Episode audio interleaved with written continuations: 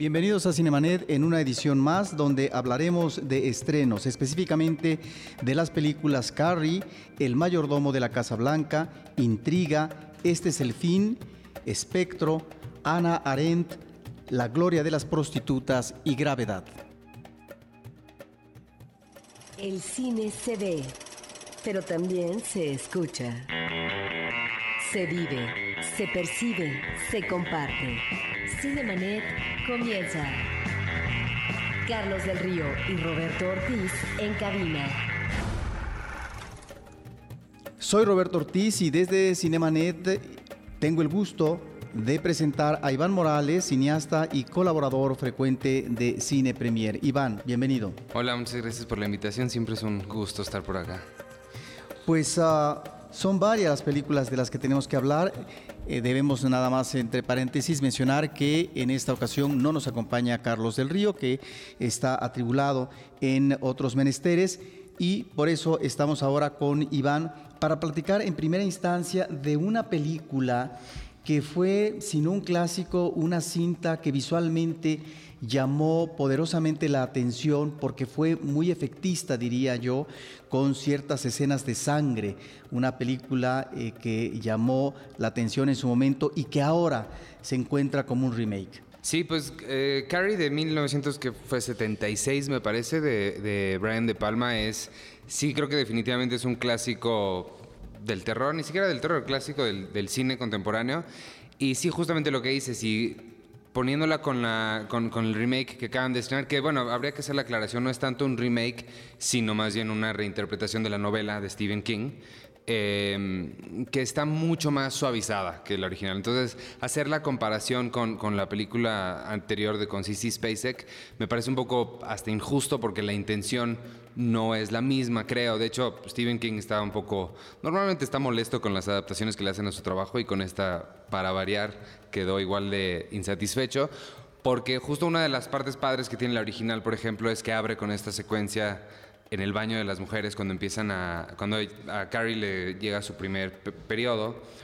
¿Periodo de qué, perdón? Su primera menstruación y ella no sabe qué es. No sabe, no sabe de qué se trata, lo que le está pasando, y se asusta muchísimo y las niñas le empiezan a, a, a molestar, a aventarle este, toallas femeninas.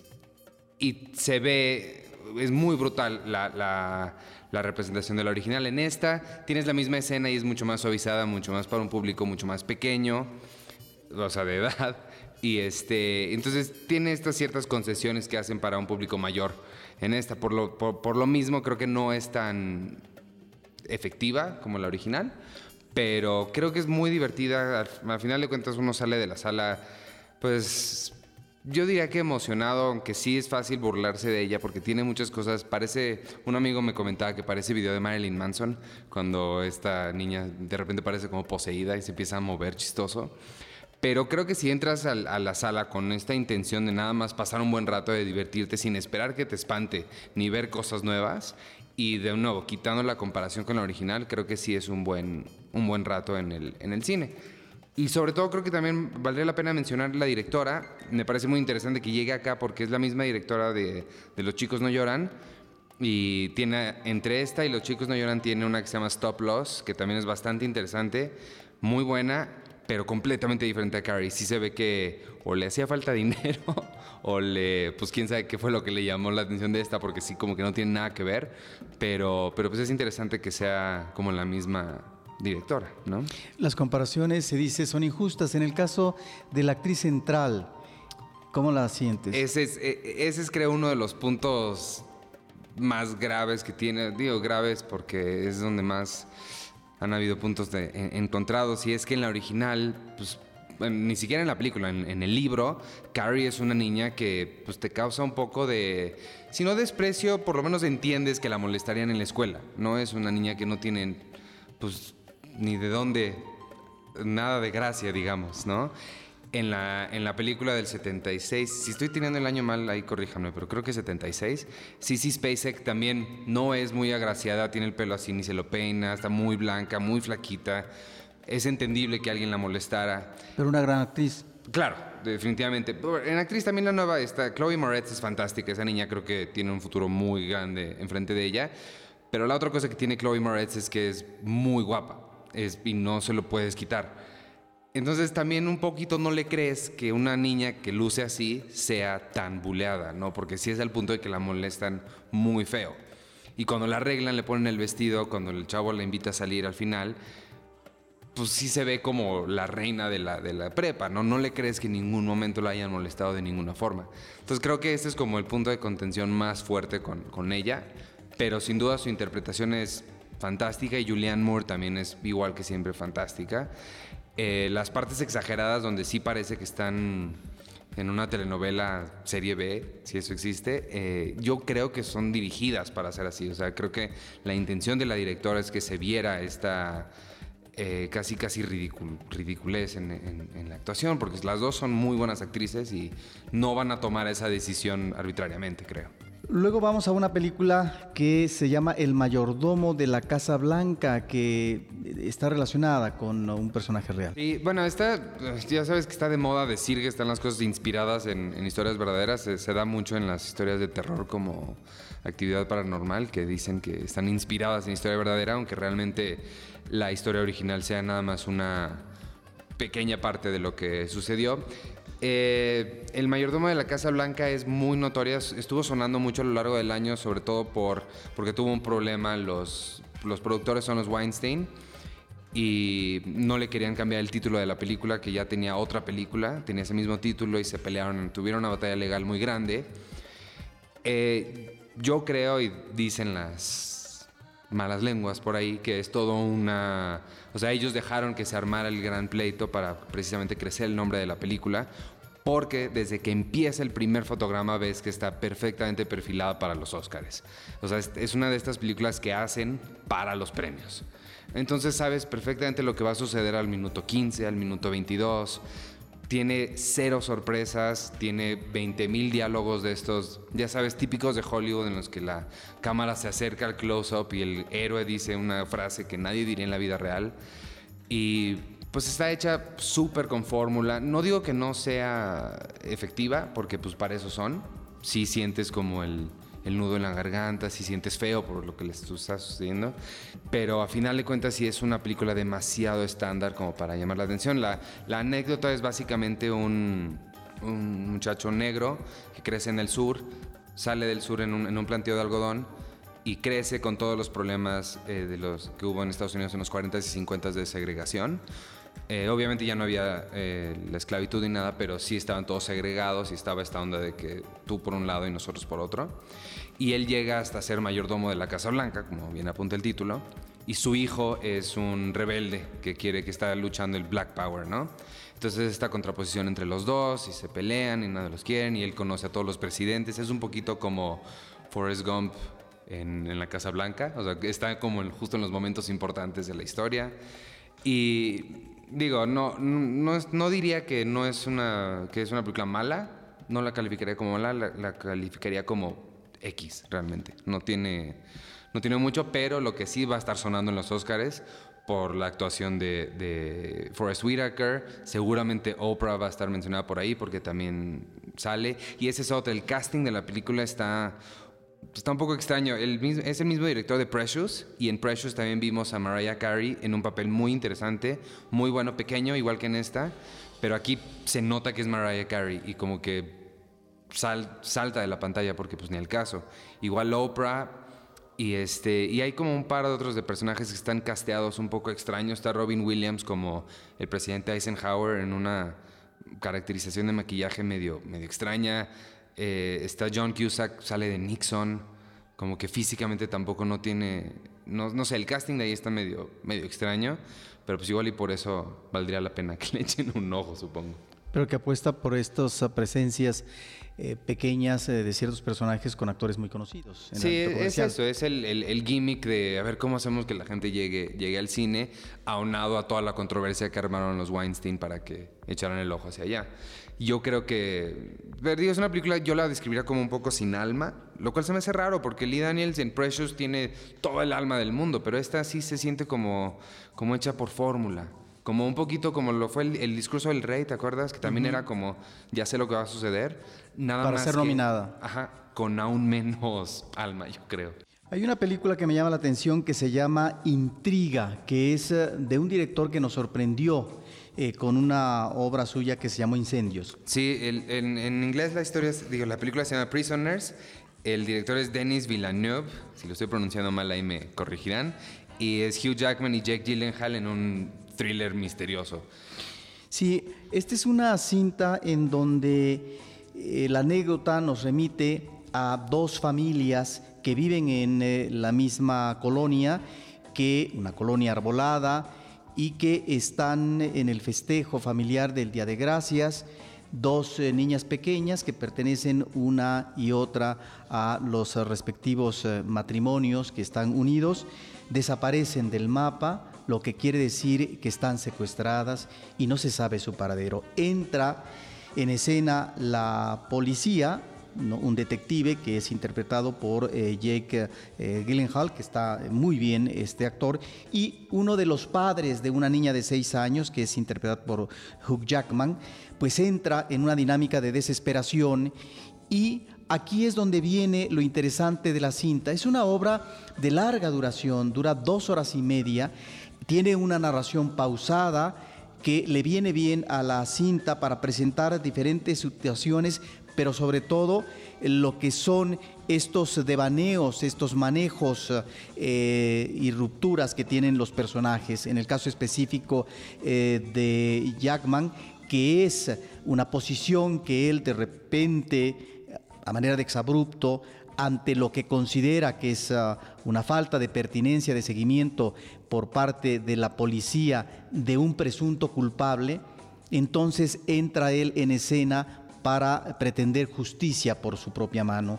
Y este, que es un personaje, el de Jackman, religioso, muy católico, eh, se emparenta con otro personaje que aparece brevemente en escena, pero que está ligado a esta intriga que tiene que ver con secuestros de niños, que tiene que ver con personajes terroríficos, eh, malvados, con un cura que también en un momento pareciera que hizo justicia por su propia mano ante estos seres eh, malignos eh, que ante la identificación con el mal no es posible que obtengan tal vez redención a través eh, del consuelo de la confesión católica, sino a partir de lo que puede ser el asesinato para evitar esta maldad que prolifere en ah, la colonia inmediata, en la ciudad donde se encuentran estos personajes. Entonces me parece que está muy bien cómo se plantean estas ah,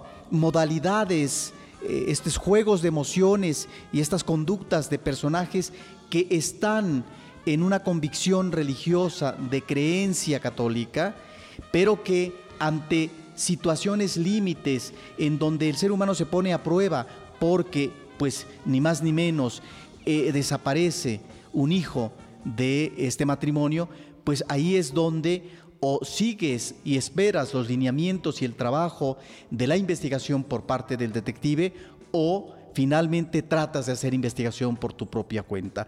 Es pues este uno de los puntos nodales de la cinta, pero también esa forma como vamos viendo a través de la cámara estas ah, descomposiciones, estas fracturas emocionales y psicológicas de ambas familias, de los integrantes de las dos familias.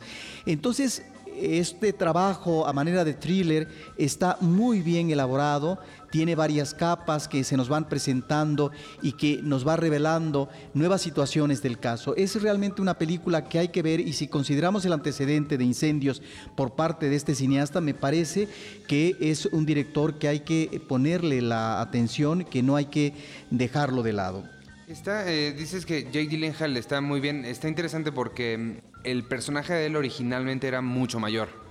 Eh, y él, y él pues es un chavo que tiene 30 años. Esta, ¿ves que valga, crees que haya valido la pena que le bajaran la edad? Entonces sí funciona como, como mucho más joven. Sí funciona como detective y además eso es también lo interesante, que no tenemos uh, un sostén en cuanto a antecedentes biográficos del personaje que pudieran explicarlo mejor con respecto no a su accionar en sus métodos de investigación, pero sí por qué esta personalidad meditabunda, eh, que tiene un distanciamiento, que va eh, de manera pausada pero efectiva tratando de acercarse a la solución del problema de tal manera que es un personaje que tiene como una vida personal, no sé si decir tormentosa o de antecedentes difíciles, que no está explicitado y a lo mejor eh, a propósito es por parte del cineasta, pero que finalmente contrasta este tipo de personalidad mesurada con lo que es el arrebato del el padre interpretado por Hugh Jackman, que es todo nerviosismo y que es hombre de acción.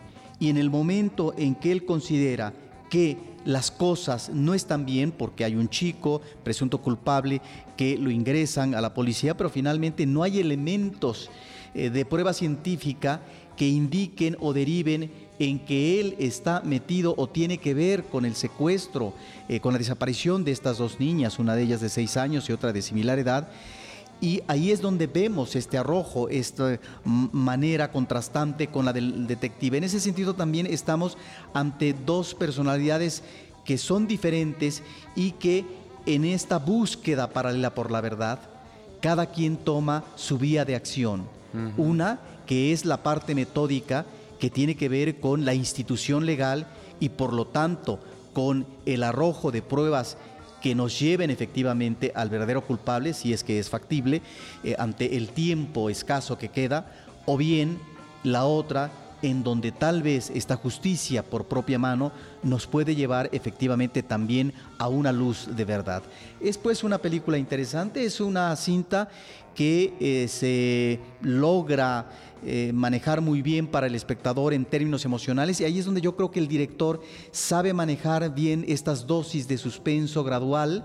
No es una película eh, que maneje efectismos, pero que en esta larga duración de aproximadamente dos horas y media uno realmente eh, lleva la película de muy buena gana. Y luego viene, Iván, otra cinta que llama la atención, que es Este es el fin. Sí, este es el fin, es la ópera prima de Seth Rogen y, Evan Goldberg, que fueron los escritores de... Hace unos años salió una película que se llamó Super Cool, que fue mm, también un gran, gran éxito, fue de las primeras que en las que ellos empezaban a separar del grupo de Yoda Apatow, bueno, de la dirección de Yoda Apatow. Y ahora en Este es el fin, ya de plano sí dejaron se salieron por su cuenta, eh, dirigieron su primera película y creo que es una fantástica primera, primera película porque, en primera, lo más rescatable de todo es que no se están tomando nada en serio. O sea, como, como buenos comediantes que entienden lo que, la, diferencia entre lo divertido en el set y lo divertido para el público, que luego mucha gente no lo entiende, y entonces vemos películas como Son como niños, en las que se ve que ellos estaban divirtiendo mucho ahí arriba, pero no dejaron nada para el público. Creo que eh, Seth Rogen y Evan Goldberg entendieron muy bien qué era lo, que el público quería ver y no se tomaron nada en serio el, estar haciendo una película y querer contar algo más allá de lo que querían. No, simplemente es una fiesta en casa de James Franco, porque además todos se interpretan así, una versión extraña de sí mismos. Ah. Entonces es una fiesta de Hollywood y vemos a personalidades como Rihanna, vemos a Michael Cera, vemos a varias eh, celebridades. Entonces están en una fiesta y de repente empieza el fin del mundo. No sabes por qué, no sabes exactamente qué significa que sea el fin del mundo, qué es lo que está sucediendo. Por ahí también está Emma Watson y se burlan de ella como, como cualquier haría con tu, con tu buen amigo, el tipo de bromas sangronas y feas que se hacen. Pero pues imagínate con gente que salió así en Harry Potter, el tipo de cosas que les dirías, ¿no? Eh, entonces ese es como, como el gran, gran logro, que no se están tomando nada en serio ellos, saben burlar de sí mismos y saben bien exactamente dónde están, ¿no? Y qué es lo que están haciendo, que es una comedia de pues, casi de absurdos, y la saben llevar muy bien. Y eh, sobre, eh, también otra cosa que, que, yo quisiera como pedirles es, si no han visto el tráiler, no lo vean, porque el tráiler sí spoilea un montón de cosas, principalmente esta onda que les digo que qué significa que sea el fin del mundo y las muertes de, de, la fiesta que son muy sorpresivas y en el tráiler por alguna razón decidieron spoilearlas todas. Pero, esta sí te gustó. Sí, sí, esta bastante. Esta película hay que recomendarla. Machete Kills, rápidamente menciono eh, tres películas, Iván. Esta es una cinta de Robert Rodríguez eh, que ya tenía un antecedente, Machete, una película de 2010 que era de eh, Robert Rodríguez y, y otro director, Maniquis creo.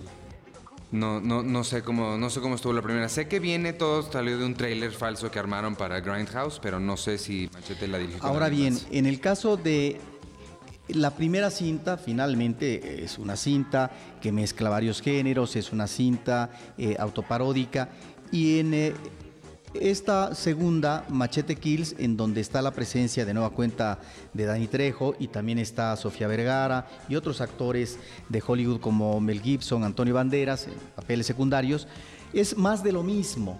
Entonces aquí o bien son los fans del exceso visual, que ya lo teníamos en la primera cinta. Yo creo que la primera parte es la más entretenida, la más sustanciosa, la más provocativa. Siempre es una película que se desborda, pero ya la segunda parte me parece que, no segunda parte, sino más adelante la cinta se vuelve muy reiterativa, eh, una cinta que fatiga, es uh, una obra finalmente eh, que te atosiga, ¿sí? En eh, esa vorágine de situaciones que finalmente llegan a algo, pues sí, bueno, a la solución del conflicto, eh, de poder detener una, eh, un cohete que finalmente va a desaparecer eh, una parte de Estados Unidos y cosas por el estilo. Es finalmente una amenaza que nos lleva a esta mezcla que puede ser del cine de espías a los James Bond y de otro tipo de cuestiones, pero que si bien es cierto que tiene algunos de, ribetes de humor humorístico afortunado, después es la retaíla de situaciones que se repiten.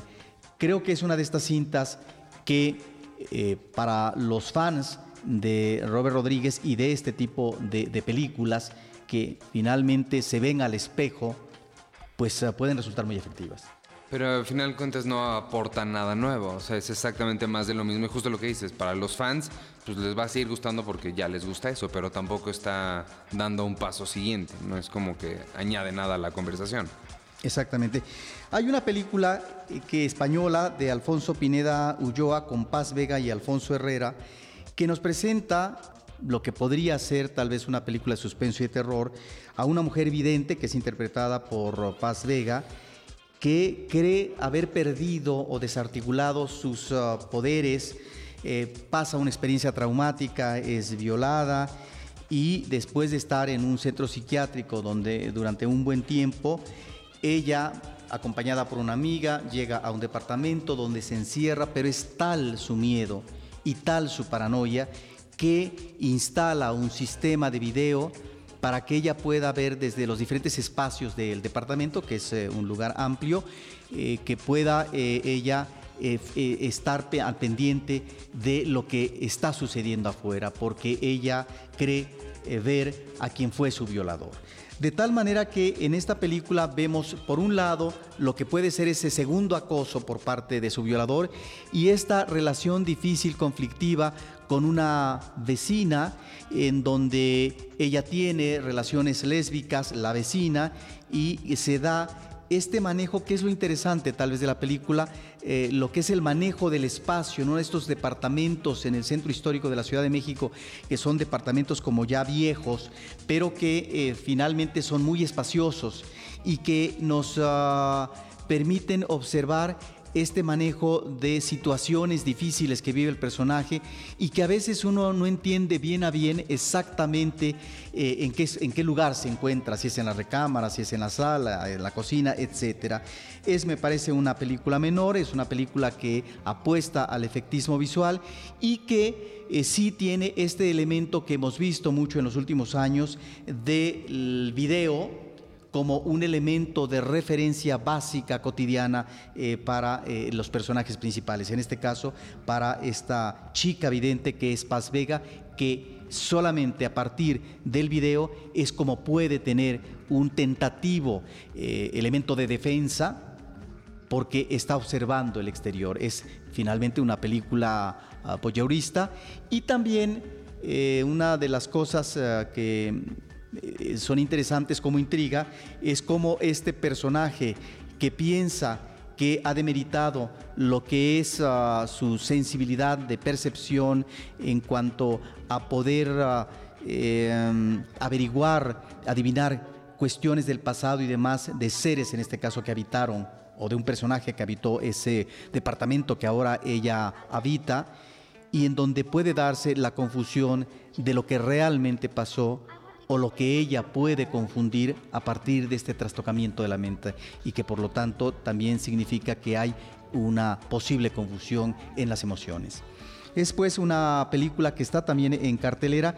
Y luego rápidamente, Iván, quisiera mencionar una cinta que continúa. También se estrenó en salas comerciales y que en la Cineteca Nacional ha tenido una corrida aventurosa.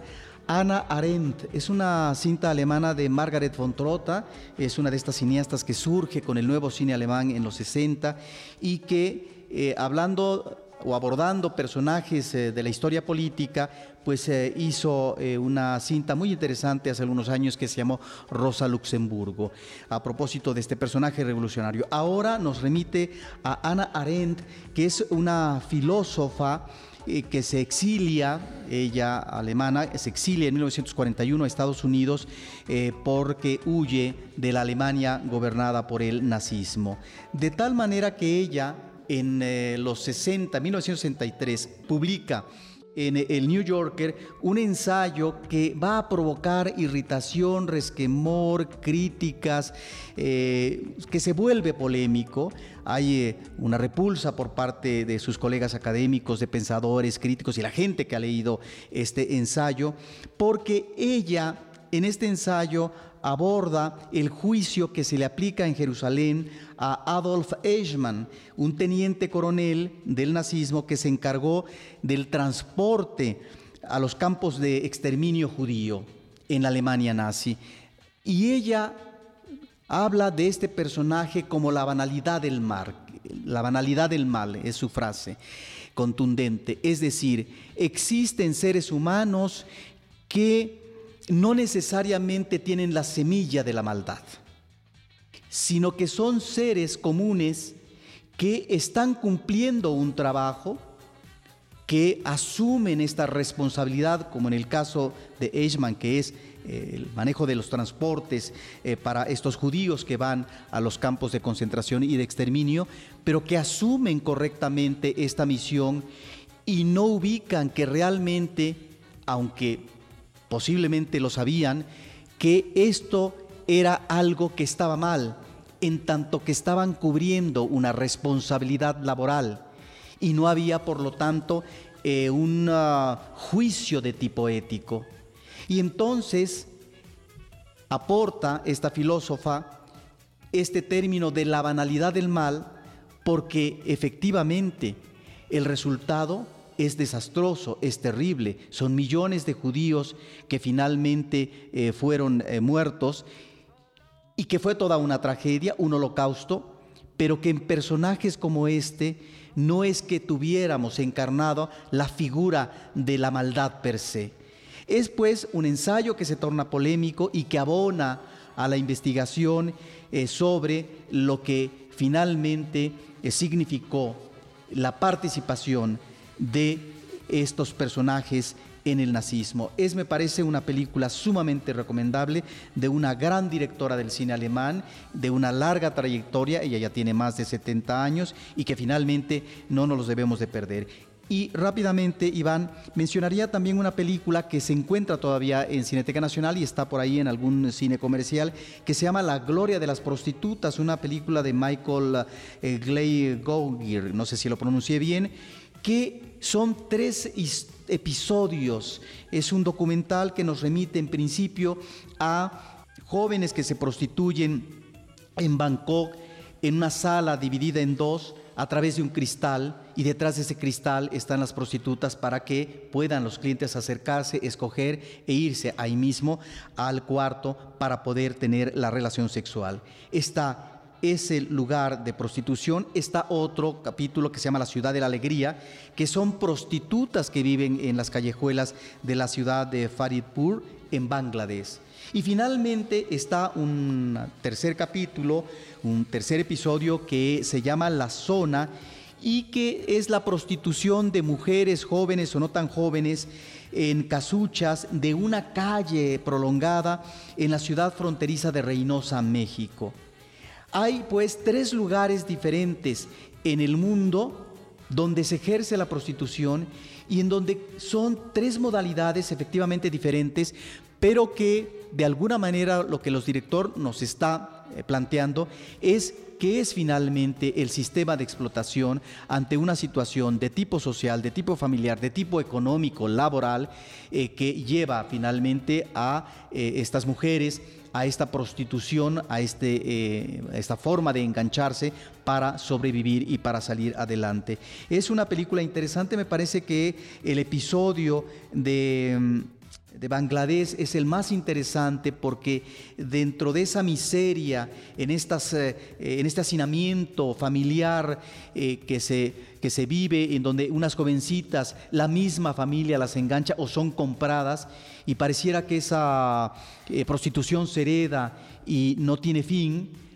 ahí creo que la mirada del ah, director con su cámara, en eh, esos espacios eh, muy hacinados, sucios, esas paredes eh, que brillan por la suciedad. Bueno, ahí es donde encontramos, creo, eh, un mejor acercamiento, el más logrado. En el caso de la zona, me parece que a veces estamos ante el exceso, ante una mirada no propiamente acuciosa con respecto a esta condición y situación dramática que viven eh, algunas de las prostitutas, sino que hay a veces eh, el abuso a partir del amarillismo, como puede ser alcoholizar a una prostituta para que hable de ciertas cosas o enfatizar demasiado en lo que puede ser un sexo oral de un chico que ingresa a un cuarto para tener sexo con una mujer. Pero me parece que es muy interesante La Gloria de las Prostitutas como un documental que nos acerca a esta realidad terrible que como se vive en diferentes partes del mundo.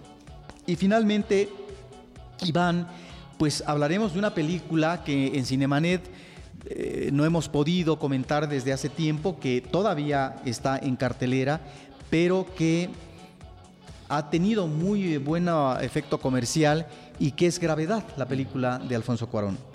Sí, ya se estrenó hace ya un par de semanas y yo creo que va a seguir todavía un ratito más porque le está yendo muy muy bien. Afortunadamente es de los de los pues, nuestros grandes orgullos, ¿no? Cuarón. Em, y esta película es muy, bueno, a mí me parece muy muy afortunada en el, en el trabajo de lo que es un thriller de acción y sostenido por únicamente dos personas y casi, casi nada más por una, que también Sandra Bullock me parece que es un trabajo extraordinario.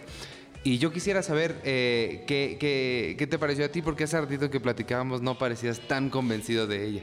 Hay eh, una cuestión que finalmente es la anécdota. Es uh, una historia sencilla, que esto finalmente no es un demérito de la película, pero que peca de sencillez. Es decir, el personaje de Sandra Bullock, ¿sí?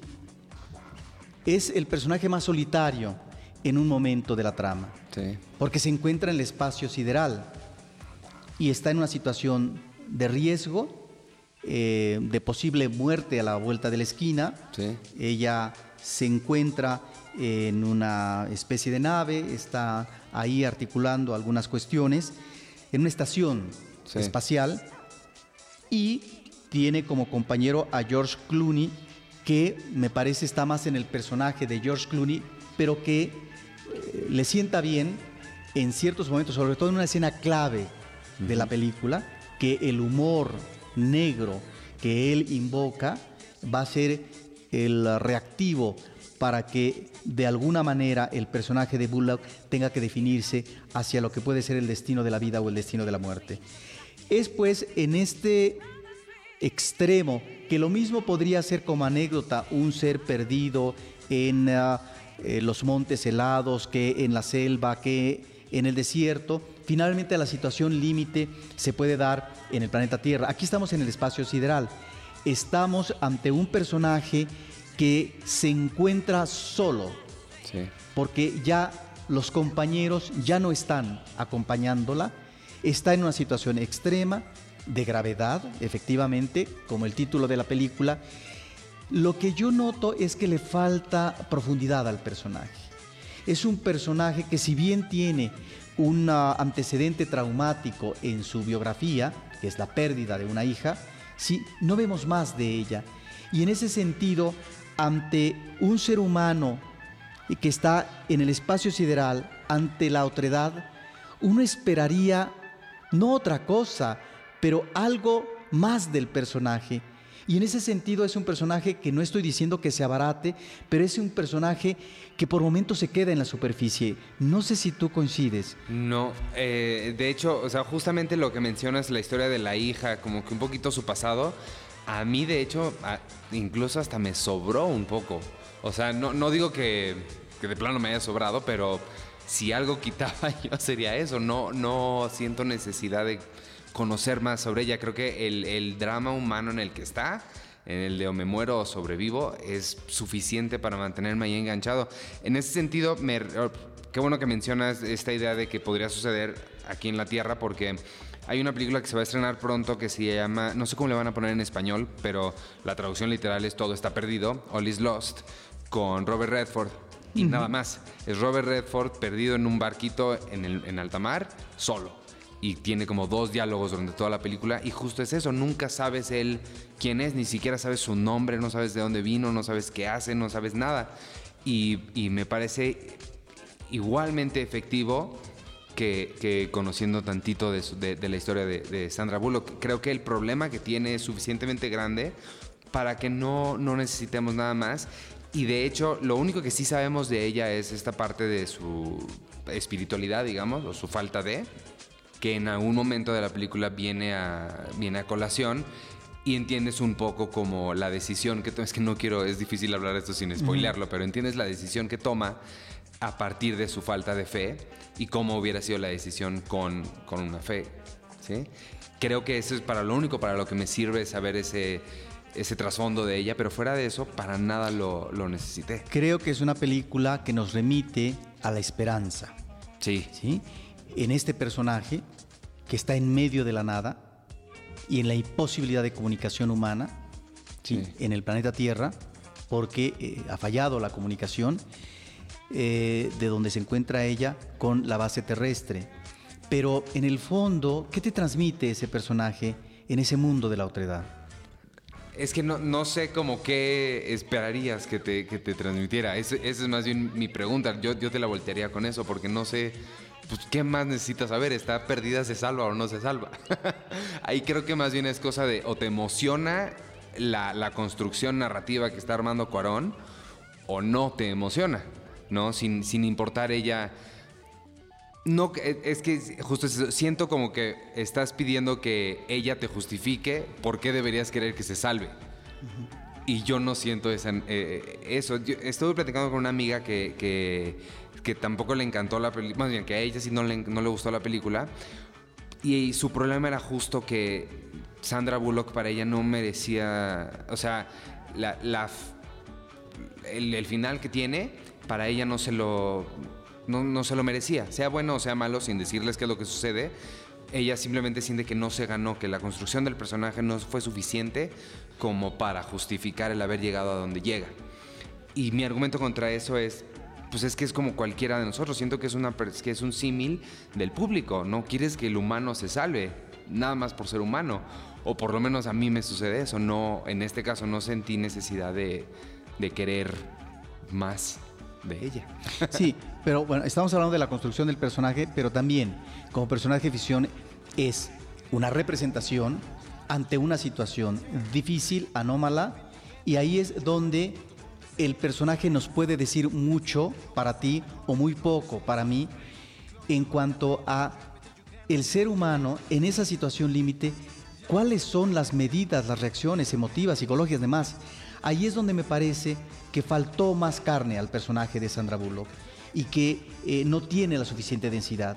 Ese es el problema principal que le veo yo a la película, que sin embargo está perfectamente cobijada con todo un manejo visual extraordinario, en donde alguien dice por ahí que eso estorba a la cinta. No, me parece que no. Está la magnificencia de una película de, una nave espacial eh, en donde a veces, salvo creo que al principio, ni siquiera podemos rastrear visualmente nosotros la identidad de los territorios, si es tal o cual ah, em, continente, tal o cual país. Tal vez al principio, pero después ya no.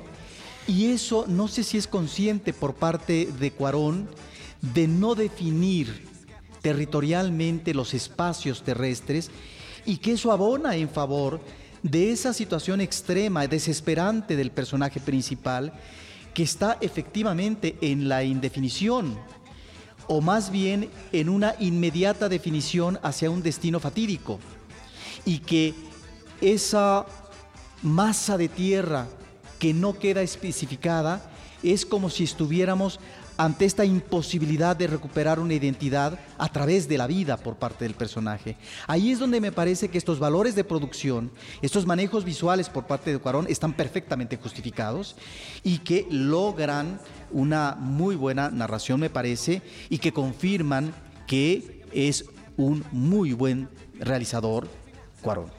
Sí, no, definitivamente creo que eh, a partir de la construcción visual y la construcción narrativa de la película, del, del, thriller, de la acción, del drama, creo que sí es, estamos en total acuerdo que no tiene un solo problema. Ya la onda de los personajes, yo creo que sí es muy consciente de él el no querer desarrollarlos más. Creo que no le vio necesidad, pero sí, sin duda, yo también creo que esa falta de, de poder identificar la geografía del lugar, sí es totalmente consciente. ¿Te gustó la música? Sí, y se me hace que funciona. yo, esperaría que no, pensé que no me iba a gustar, precisamente porque empieza la película muy callada. No está el silencio del espacio, no se escucha, y, eso está padre verlo porque normalmente pues ahí se toman sus libertades. Y cuando empezó la música yo dije, Ay, no, sé si me encanta, pero creo que le añade, creo que le añade justo también a este, a insertarla dentro del género de acción thriller. Ahora, ¿piensas tú que ¿Hay inexactitudes científicas que estorban a la película o que finalmente son ah, cuestiones secundarias? Creo que son totalmente secundarias. Sí hay inexactitudes científicas. El hecho de que las tres estaciones no están en la misma órbita de entrada y sería imposible trasladarse de una a otra. Pero son, creo que son detalles tan específicos que no, no estorban para nada. Tampoco usa un parasol eh, en el espacio y tendría que haberlo utilizado. O, por ejemplo, cuando eh, está un personaje en la Tierra, ¿sí? resulta que ese mm, em, traje tan pesado lo hubiera hundido a este personaje irremediablemente. Y vemos otra cosa en la película. Ese tipo de cuestiones estorban. Eh, tal vez a los que son muy conocedores de esta cuestión de la ciencia astronómica. Pues no sé, no, a, mí, a mí la verdad no, me causó conflictos. Yo creo que sí me logró atrapar lo suficiente. Algo que, por ejemplo, no está Carlos aquí, pero él brincaría si, si me escucha decir esto, que Pacific Rim para mí no hizo, que a mí sí, las inexactitudes científicas, como el decir que los monstruos estos estuvieron en la Tierra todo el tiempo y eran los dinosaurios, y no ponían no voy a entrar en ese debate pero es ahí sí me estorbaron porque ahí la construcción de, Pacific Rim no me agarró lo suficiente. En Gravity sí, en Gravity sí le, doy chance, digamos, a esas inexactitudes porque el drama estaba muy interesante para mí. Cuestiones menores, una cinta para finalizar que también nos remite eh, al cine en términos de homenaje, como podría ser. Sí, totalmente. Eh, pues estas películas de Alien el octavo pasajero, de Barbarella y demás. No, incluso hasta Solaris y cosas de Sunshine de Danny Boyle también tiene como muchas, muchas cositas por ahí bastante interesantes. Y lo padre también es, es eso mencionar que eh, ahorita mencionas Alien y cosas así, y esta no es una, yo no la calificaría como ciencia ficción.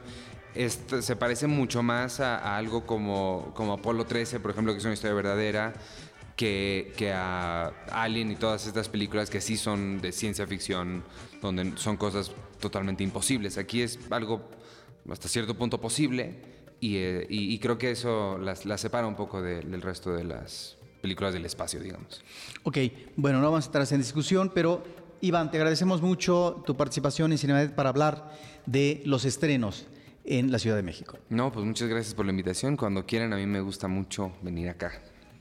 Pues te seguiremos invitando y, estimado público, eh, tuvimos la oportunidad en esta ocasión eh, con la compañía de Iván Morales, cineasta y, colaborador de mucho tiempo de la revista Cine Premier, de comentar las películas eh, Carrie, El mayordomo de la Casa Blanca, Intriga, Este es el fin, Espectro, Ana Arendt, La gloria de las prostitutas, Gravedad y también Machete Kills.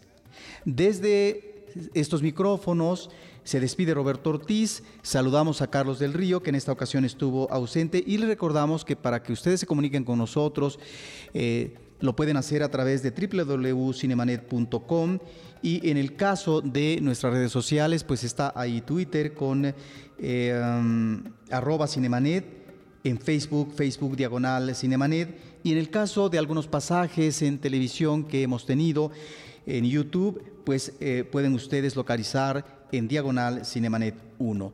Desde estos micrófonos eh, nos despedimos y esperamos estar con ustedes en una próxima emisión para hablar de cine, de cine y más cine.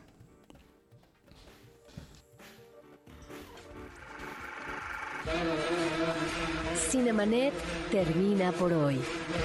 Más cine en Cinemanet.